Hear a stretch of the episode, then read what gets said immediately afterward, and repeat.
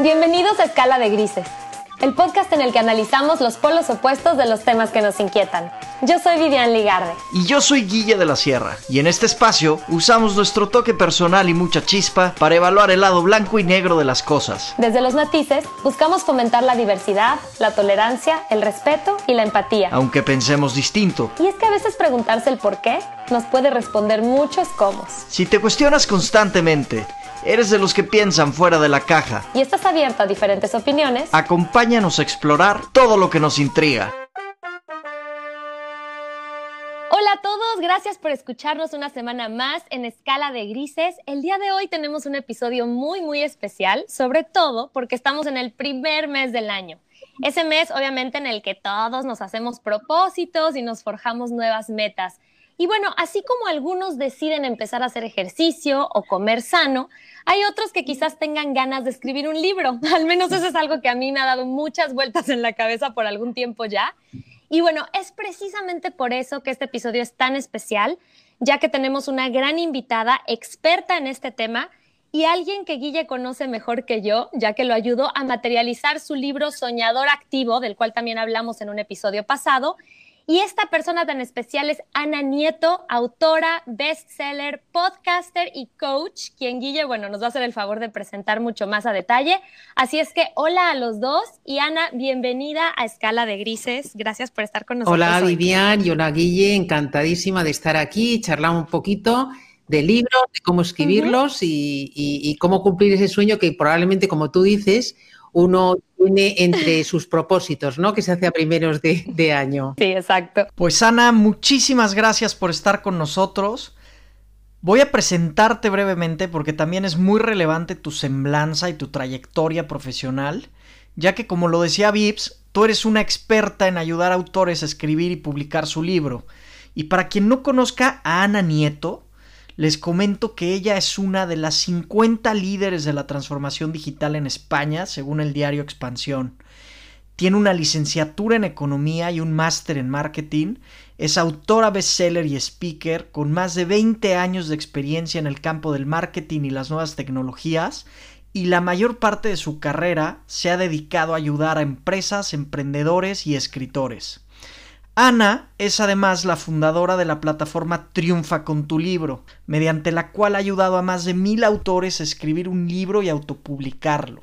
Tiene un podcast que también se llama Triunfa con tu libro, en el que ha entrevistado a más de 200 autores bestseller y profesionales del mundo del libro, quienes han compartido consejos y su experiencia con autores incipientes como yo, que están buscando hacer realidad su sueño de escribir un libro. En 1995, Ana escribió su primer bestseller y desde entonces ya lleva ocho libros publicados, de los cuales cinco de ellos han sido bestseller en Amazon y de los que ha vendido decenas de miles de ejemplares. Hoy está aquí con nosotros, entre otras cosas, para contarnos de qué se trata su tercera generación del reto Cómo escribir un libro en 60 días y también para platicarnos un poco del último libro que escribió el año pasado que se llama Mil Palabras al Día, escribir y publicar un libro de no ficción en 90 días, con el que consiguió también ser bestseller en todas las categorías de no ficción de Amazon en solamente semanas de su lanzamiento. Ana, por favor cuéntanos un poco de toda esta trayectoria, pero sobre todo cuéntanos cómo fue que pasaste del mundo del marketing y de la publicidad a ser hoy reconocida y todo un referente en el mundo de los libros y de la autopublicación? Pues mira, eh, Guille y Viviana, yo eh, eh, ha sido un proceso todo muy natural porque a mí siempre me, han gustado muchísimo los libros. O sea, desde que en mi primer trabajo, sin que nadie me lo pidiera, un trabajo por cuenta ajena, yo trabajaba en la oficina comercial de España en, en Australia, estuve ahí un año trabajando y ya escribí un libro, que era una guía de cómo hacer negocios con Australia. Nadie me lo pidió, pero yo, lo escribí. Siempre he tenido esa tendencia, ¿no? Y, he escrito mucho porque eh, en la agencia de marketing digital, vosotros sabéis que el marketing digital, el marketing va mucho con contenidos, ¿no? Entonces yo redactaba mucho, eh, había publicado ya varios libros, mi marido tiene una editorial, yo intentaba ser un poco innovadora en la forma de eh, dar a conocer los libros que publicaba la editorial de mi marido, en fin. que, luego empezó a, ligarse mucho el libro con el marketing digital, ¿no? Y surgió Amazon, surgió Amazon y yo dije, wow, esto es, o sea, esto es lo que los autores necesitamos. Un sitio donde eh, el autor pueda tener contacto directo con el lector sin tener que pasar por intermediarios, ¿no? De acuerdo. Y así fue, o sea, un poquito todo eso me llevó a escribir, empecé a investigar bien Amazon, el algoritmo, los contenidos, etcétera. Entonces escribí un libro para hacerme primero a mí una prueba de decir si era posible escribir un libro en 60 días y, que fuera bestseller en menos de 30, ¿no? Entonces, hace seis años y medio, ya casi siete, escribí el libro Triunfa con tu libro y, en una semana fue bestseller, en este caso total. Entonces había 300.000 y pico libros en Amazon, en, español, hoy hay bastantes más. Y, eso fue. Y esa fue la primera piedra que yo puse de mi, o el primer ladrillo de mi casita que hoy es eh, Triunfa con tu libro. Ana, muchísimas gracias por decirnos eso, porque creo que con lo que lidiamos muchos que queremos empezar a escribir es justamente eso, el no saber por dónde empezar. Y yo creo que esto es algo que quizás mucha gente te pregunta al principio cuando te conocen, porque a mí me ha pasado, yo siempre he tenido ganas de, escribir un libro, por eso admiro mucho que Guilla haya logrado escribir y publicar el suyo. Y bueno, supongo que mi primera pregunta es por dónde realmente se empieza, porque mucha gente te dice, pues empieza escribiendo. y yo puedo entender eso, pero realmente hay algún tipo como de secuencia eh, para alguien que quiera empezar a escribir un libro, o sea, de verdad, ¿por dónde empezar? Me encanta, Vivian, que lo preguntes porque es eso, es una secuencia. Uno tiene que ir pasito a paso porque si no los libros no se acaban de escribir nunca. Mira, yo lo que digo siempre a los autores es que lo primero es que tienen que tener claro su propósito, o sea, ¿por qué? ¿Por qué quieres escribir ese libro? Y ahí puede haber unas razones profesionales, pero muchas veces hay también razones personales que son muy importantes. Profesionales puede ser, bueno, pues yo quiero para darme a conocer o para mm, ayudar a mi negocio a crecer o porque quiere tener un libro porque mm, me va a servir ante mis clientes, ¿vale? Luego puede haber eh, mm, eh, razones personales, ¿no? Pues, oye, porque yo tengo ese conocimiento y yo quiero dejar este legado en el mundo, o quiero, de verdad quiero ayudar, o puede haber muchas razones personales. Y uno eh, no lo piensa muchas veces. La mayoría de las personas dice, ay, quiero escribir un libro, pero no, no ha hecho este razonamiento interno, ¿no? Piensa bien cuál es tu propósito, ¿no? Yo tengo una, una autora que yo entrevisté, que es buenísima, se llama Chel Costa, y ha escrito tres bestsellers, y ella tenía un razonamiento profesional muy clarito. Ella decía, yo quiero que al año de publicar mi libro, en mi libro estamos hablando de libros de no ficción, al año quiero tener una lista de espera de clientes que me quieren contratar por, por lo que yo cuento en ese libro, por ayudarles sobre lo que yo cuento, ¿no? Lo segundo sería comprometerte. O sea, eh, cuando nosotros decidimos escribir un libro, lo pensamos, nos venimos bastante arriba porque es muy atractivo, ¿no? Verte ya, Ay, pues voy a escribir un libro, venga, qué bien. Casi te ves a veces, ¿no? Con ese libro, como está ahora Guille, tú has visto a Guille, pa, pues oye, yo si lo tuviera también.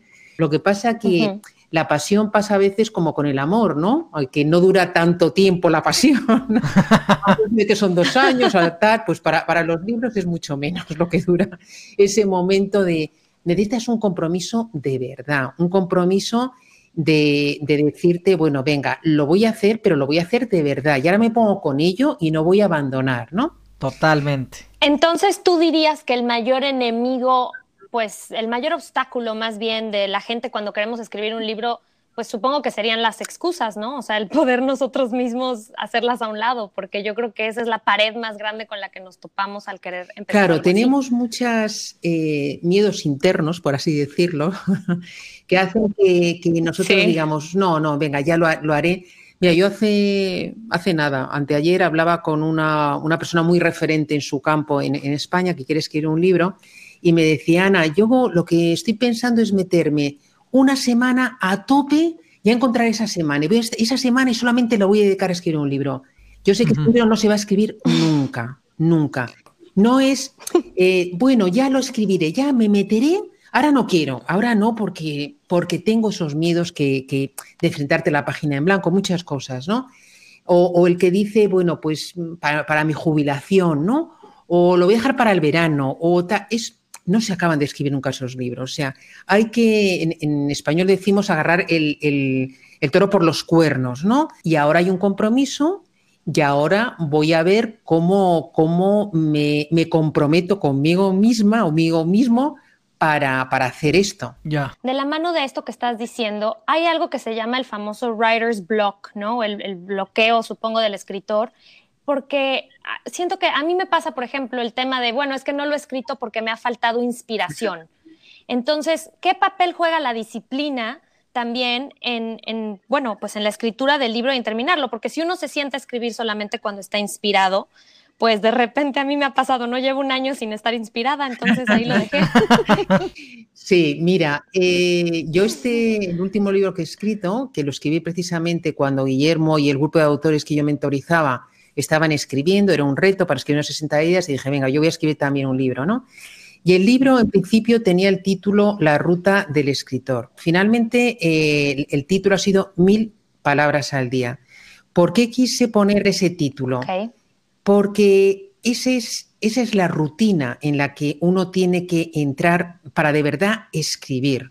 O sea, es así. Claro. No es algo más tan bonito como ya, a ver, la musa, la inspiración. No, no, no, no, no. Entonces, yo quería acotar bien para tenerlo muy presente. O sea, si tú tienes muy presente, imagínate que son mil palabras al día o 30 minutos al día, y esto lo tienes en tu cabecita, te es mucho más fácil cumplirlo. O sea, es una cuestión de método de rigor y no sé, no sé cómo decís en México, en, España decimos pico y pala, pico y pala. Sí, sí, sí, de talacha, cuestión de talacha se dice en México. Ah, vale, vale. Oye, Ana, mira, yo estoy totalmente de acuerdo contigo. Pienso que escribir es algo que lo puede hacer cualquier persona y es simplemente cuestión de invertir tiempo y esfuerzo en hacerlo. De hecho, hay una frase que tú mencionabas mucho en el curso que tomé contigo, y decías que el mejor momento para escribir un libro era ayer y el segundo mejor momento es ahora. Yo esa frase me la quedé muy muy grabada porque porque sí, realmente escribir un libro depende exclusivamente de que tú decidas ponerle empeño y dedicarte a ello, ¿no? Entonces, esto me lleva a la siguiente pregunta y es una pregunta que a mí me han hecho muchas personas a raíz de que escribí mi libro y me gustaría que tú nos respondieras si escribir un libro es algo que puede hacer cualquier persona o es algo que está reservado solo para aquellos que cuentan con un talento especial. Cualquier persona que tenga ese compromiso consigo misma. De verdad. O sea, es una cuestión de, compromiso. Eh, estamos hablando de libros de no ficción. O sea, los libros de no ficción pues son libros de desarrollo, crecimiento personal, de medicina, de marketing, de empresa, este tipo de libros, ¿no? Para entendernos. Entonces, normalmente, o sea, si vas a escribir un libro de estos, o, también otro tipo de libros es eh, contar una historia personal tuya o de alguien que tú conozcas de superación, ¿no? Guillermo lo sabe, en el grupo siempre suele haber personas, ¿no? Que escriben este tipo de libros y quieren ayudar a otras, ellos o ellas lo han superado y quieren ayudar a otras, ¿no? Entonces, para, para esto no necesitas tener un talento especial, porque tu conocimiento ya lo tienes, el conocimiento ya lo tienes. Nosotros en los programas que tenemos ayudamos a desmenuzar todo esto de la escritura y lo que es la corrección, digamos, en, en cucharaditas pequeñas para que sea fácil digerirlo y hacerlo, ¿no? Pero eh, el conocimiento está ahí, no es como una novela, las novelas es otra historia y sí que yo creo que tienes o que haber leído muchísimo o haberte formado con cursos de, redacción literaria o así, ¿no? Pero para realmente para un libro de no ficción es el conocimiento tuyo y luego ese gran compromiso de escribir todos los días un poquito. De acuerdo. Entonces, ¿tú crees que hay diferentes grados de dificultad, obviamente, según el género o la temática? No sé, o sea, ¿cómo elegiríamos, por ejemplo, la temática para que el libro llegue a tener éxito? Vale, mira, eso es una de las primeras cosas que, nosotros hacemos. Primero es... Eh, eh, que piensen en el propósito y luego elegir una temática que tenga potencial de venta, porque es lo que nos interesa. Si publicamos es porque queremos llegar al mayor número de lectores posible, ¿no? Entonces, em, a lo mejor tú tienes una idea más o menos de qué quieres y tal, pero tienes que pensar que estos libros, para que se vendan, eh, el lector tiene que ver en tu libro, por el título, por el subtítulo, por la portada, que tú les vas o bien ayudar a solucionar un problema, ellos tienen un problema, pues quiero dejar de fumar, o quiero eh, mejorar las ventas de mi negocio, o quiero, tengo miedo a hablar en público, cómo solucionarlo, ¿eh? lo que sea, ¿no? Entonces, tiene que tener, yo les digo siempre, lo que es un solucionador. Tienes que buscar una temática que dé una solución a un problema o que resuelva ese gran beneficio que un grupo de personas eh, quiere conseguir. Y en este sentido, Ana, ¿tú qué crees que es mejor?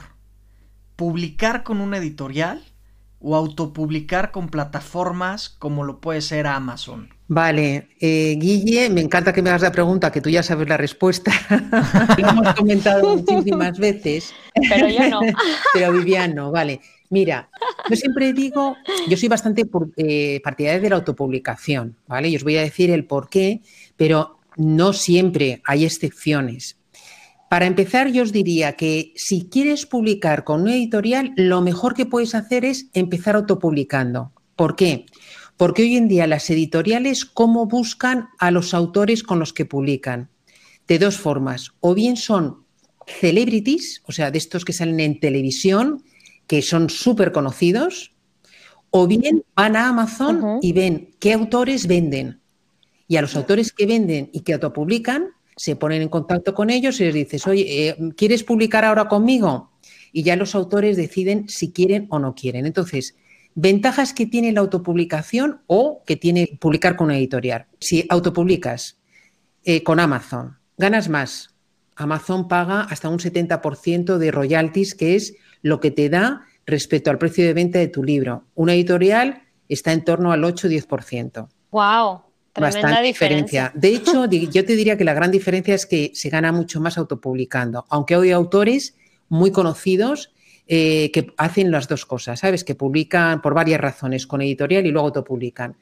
Luego eh, cobras antes, porque Amazon te paga dos meses venta, mientras que una editorial te paga mínimo año, ¿no? A, año de, venta.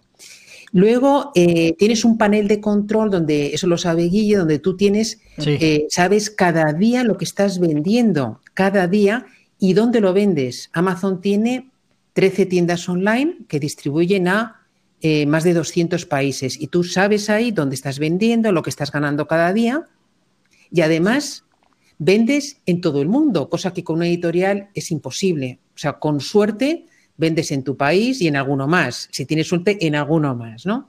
Oye, y una pregunta con esto, Ana.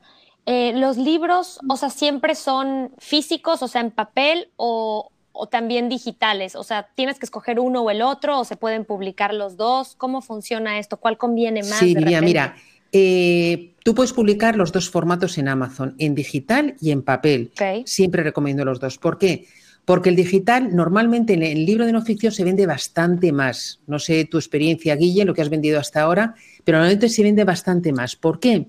Pues porque es más barato y porque funciona muy bien la compra por impulso. Tú directamente vas a Amazon, haces clic, pum, y se te descarga. Pero es verdad que el papel, hay mucha gente que aprecia el papel. Y también para ti es interesante tener copias en papel, pues para mandar a los medios, para algunos clientes, etcétera, ¿no? Hay algo que mucha gente todavía desconoce y es que eh, tú subes tu libro eh, maquetado, se llama así, en papel a Amazon y es Amazon quien se encarga de imprimir y distribuir. Hace un print on demand, imprime de uno en uno y entrega al lector final. Es decir, no es que tú tengas que llevar los libros en papel a Amazon, sino que Amazon a ti no te cobra nada, se lo cobra al lector final. Sí, yo la verdad he tenido muy buena experiencia con Amazon. Y es que yo tengo amigos por todo el mundo y mucha gente ha comprado mi libro en países como Japón, Canadá, Estados Unidos, mi hermana, por ejemplo, que vive en Francia.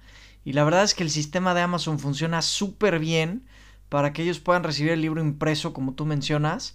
Entonces a mí esa parte romántica de tener el libro en papel, la verdad es que me gusta mucho, a pesar de que el ebook puede tener mucho mayor alcance.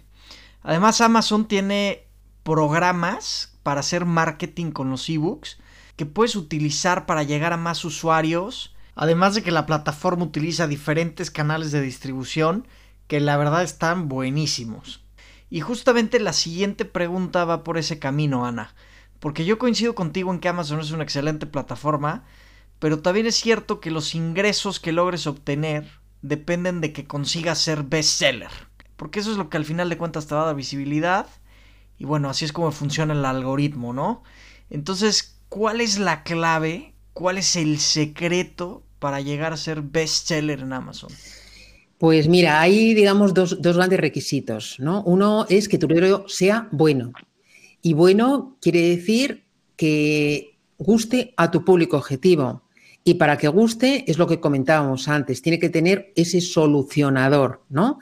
Eh, tiene que ser también diferente, hay que ser atrevido. Tienes, tú tienes un conocimiento que seguro que no va a ser el mismo que tenga tu competencia, siempre vas a tener algo especial y hay que destacar ese algo especial. Hay que ser valiente para, para darle un giro y que sea un libro diferente, ¿no? Entonces, primero, el libro tiene que ser bueno. Segundo, hay que promocionarlo. Hoy en día, el autor que no promociona no vende.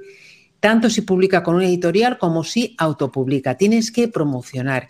Y la promoción empieza por el propio libro en sí. Hay aspectos de marketing muy importantes. ¿Cuáles son súper importantes? El título. Guille, tú lo sabes. Eso lo platicaste en uno de tus podcasts y se me hizo interesantísimo porque, claro, lo primero que ves es el título. Claro, es eso.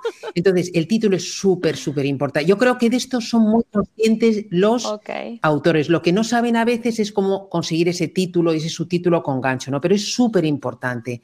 La portada, de esto no son tan conscientes. O sea, y esto, mira, si os vais, por ejemplo, a, a libros de vuestra categoría, de vuestro género, en Amazon MX o en Amazon S, y vais a amazon.com, vais a ver la diferencia. O sea, en Estados Unidos va mucho más avanzados en eso, las portadas son mucho más profesionales. Entonces, una forma de destacar increíble es tener una portada profesional en Amazon, porque hay mucha portada casera. Si ves una portada casera, generas poca confianza. Entonces, súper importante la portada. Y luego también muy importante la descripción, es algo que lee es, digamos, casi lo último que hace, ¿no? Si le ha gustado tu título, tu subtítulo, la portada, va a la descripción, lo que es la sinopsis, y ahí tiene que ser una sinopsis atractiva para convencer al, visitante de que acabe siendo eh, lector y comprador de tu libro. De acuerdo. Y por ejemplo, para la gente que está dudosa, ¿no? De, ay, no sé si escribirlo, no sé si no, no sé si sí hacerlo. ¿Tú qué caminos nuevos crees que se pueden abrir para un, para un escritor? ¿Qué oportunidades ofrece el dar este paso, ¿no? El atreverte a escribir un libro de, de algo pues Vivian, mira, eh, yo se lo oí a Guille en, una, hablando de su libro en vuestro podcast, ¿no? Sí. Guille, yo le, escuché que ha sido probablemente el momento profesional más importante de su vida. Totalmente. Y seguro que es también muy importante personalmente. O sea, un libro es un sueño, un libro es una transformación. Eh, hay un antes y un después, sobre todo con tu primer libro. Claro. Y eso es tan importante, eh, digamos, a nivel personal. Luego te ayuda a muchas cosas, te ayuda a organizar ese contenido que tú quieres compartir con el mundo, que lo tienes en tu cabeza, pero lo tienes desorganizado. Es como una especie de parto, ¿no? Que tú has, ordenado tu casa. Tú tienes una casa desordenada, que es un desastre, y tienes las cosas, y un día te metes, lo organizas todo, lo pones todo bonito, y es también para ti una satisfacción. Y luego, cuando empiezas a leer comentarios que te llega la gente o, o amigos que han leído tu libro y, comentan y ves que, has ayudado, que a la gente le ha gustado, eso es una satisfacción personal increíble. Entonces, esos son los motivos personales que tocan a tu corazoncito, ¿no? Luego hay muchísimos que tocan a tu bolsillito, pero esto, esto yo lo he vivido tantas veces con los autores que es algo muy, muy bonito.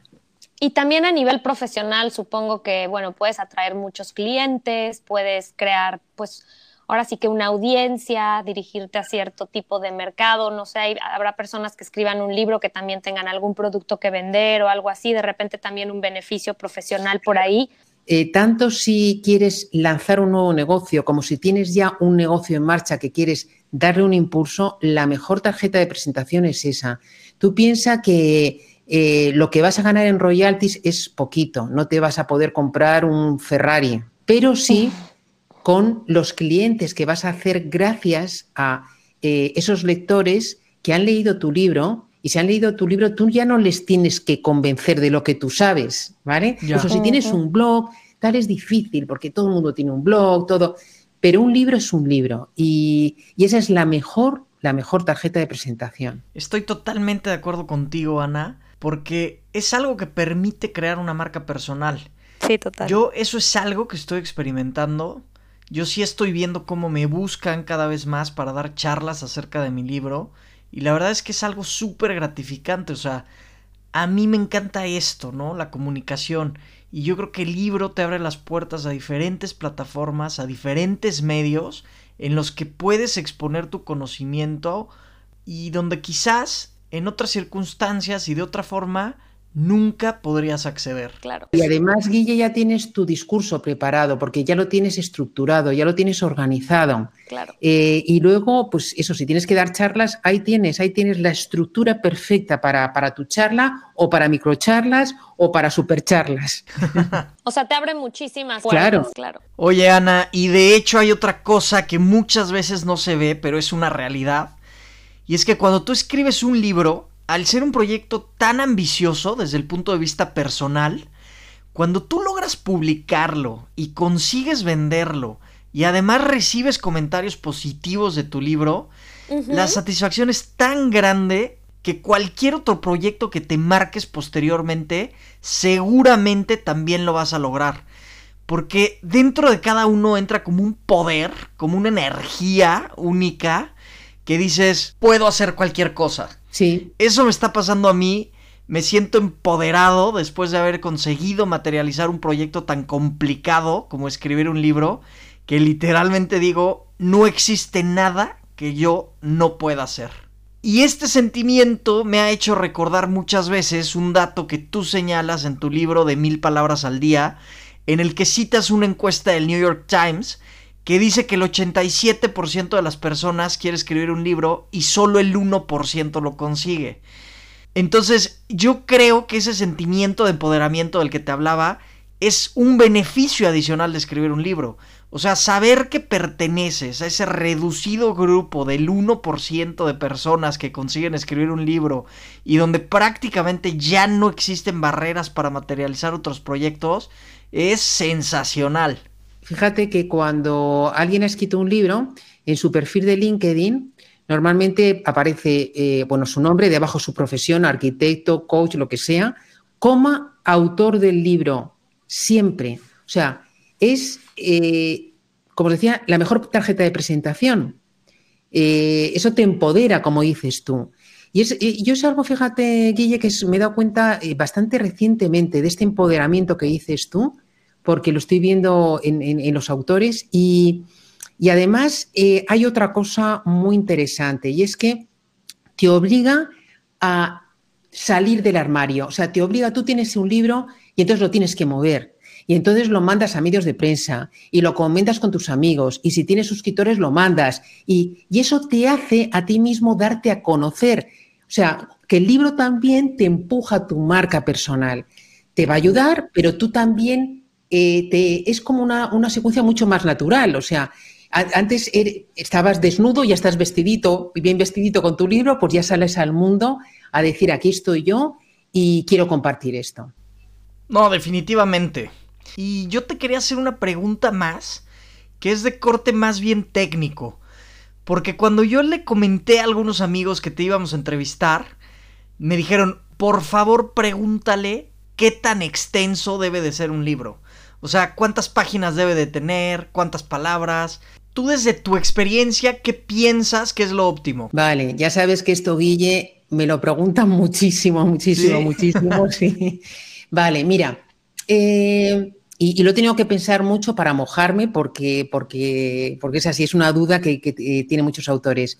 Para libros de no ficción, novelas, yo siempre te digo que es aparte, yo lo que recomiendo es algo entre 150 y 250 páginas. Ok.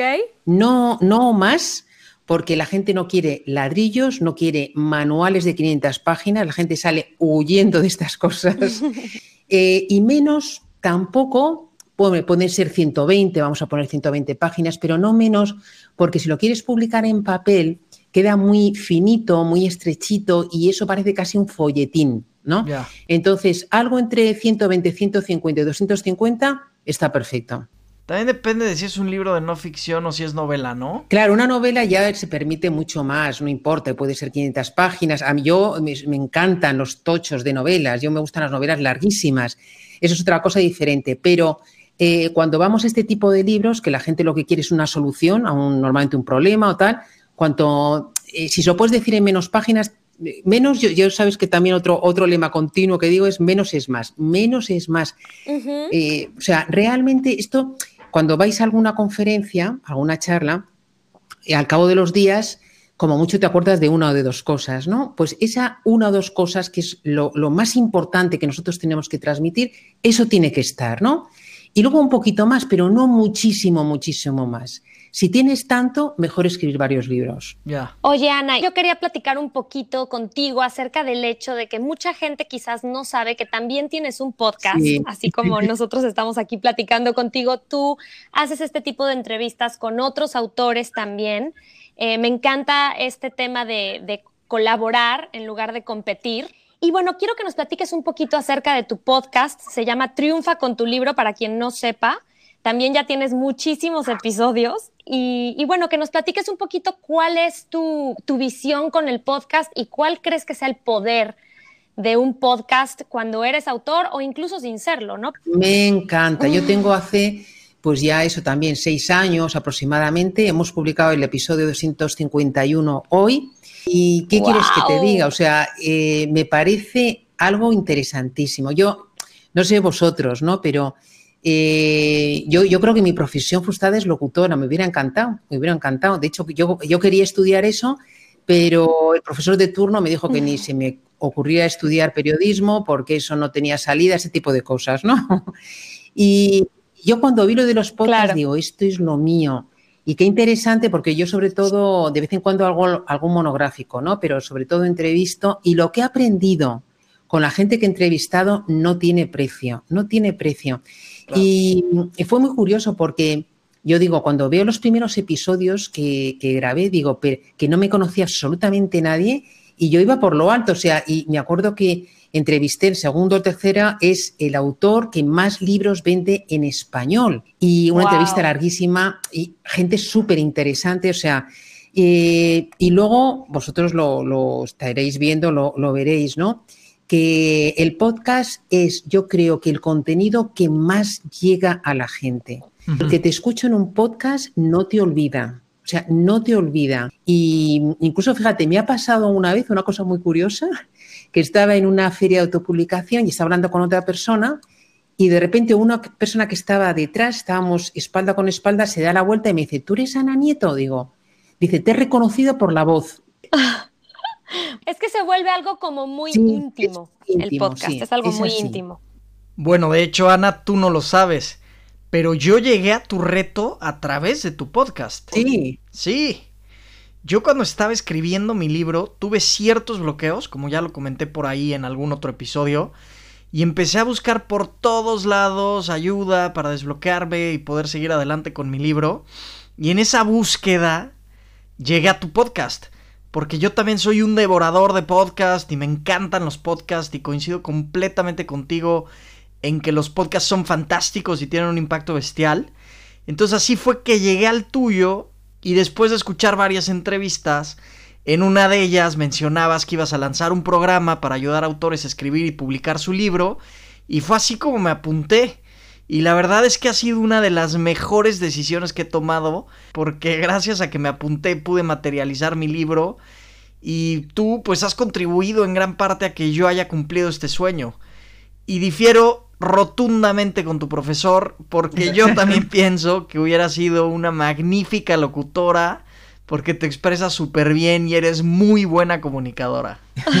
Casi me hizo un favor, ¿eh? porque el mundo del periodismo está ahora un poquito complicado. Haces un poquito de, periodista con el podcast y luego también te dedicas a otras cosas que también está muy bien. Y bueno, Ana, también para respetar el tiempo que nos diste para hacer esta entrevista y porque sabemos que tienes muchas cosas que hacer, ¿por qué no nos cuentas un poquito acerca de la tercera edición de tu reto, cómo escribir un libro en 60 días? que es el programa que yo hice el año pasado y que vas a sacar ahora en febrero. Cuéntanos cuál sería el beneficio que tendría para una persona que quiere escribir un libro, qué servicios incluyes para los participantes, etc. Y además tenemos una sorpresa y es que la gente que haya escuchado esta entrevista y se inscribe en el programa Reto de Ana y diga que lo escuchó en escala de grises, va a recibir un descuento del 10%. Sí. Les vamos a dejar los detalles en las notas del episodio con un enlace para que puedan apuntarse y acceder a este descuento. Pero ya les digo yo que vale muchísimo la pena. Muy bien, Guille. Pues mira, el programa Reto, tú, participaste en, lo que fue la, primera edición, que fue en plena pandemia, en abril. Sí, sí, de esa edición ya hay 53 libros publicados, entre ellos, afortunadamente, el tuyo. Guille, y es un programa dirigido para profesionales o personas que quieran escribir un libro, pero un libro que tenga potencial de venta, no cualquier libro.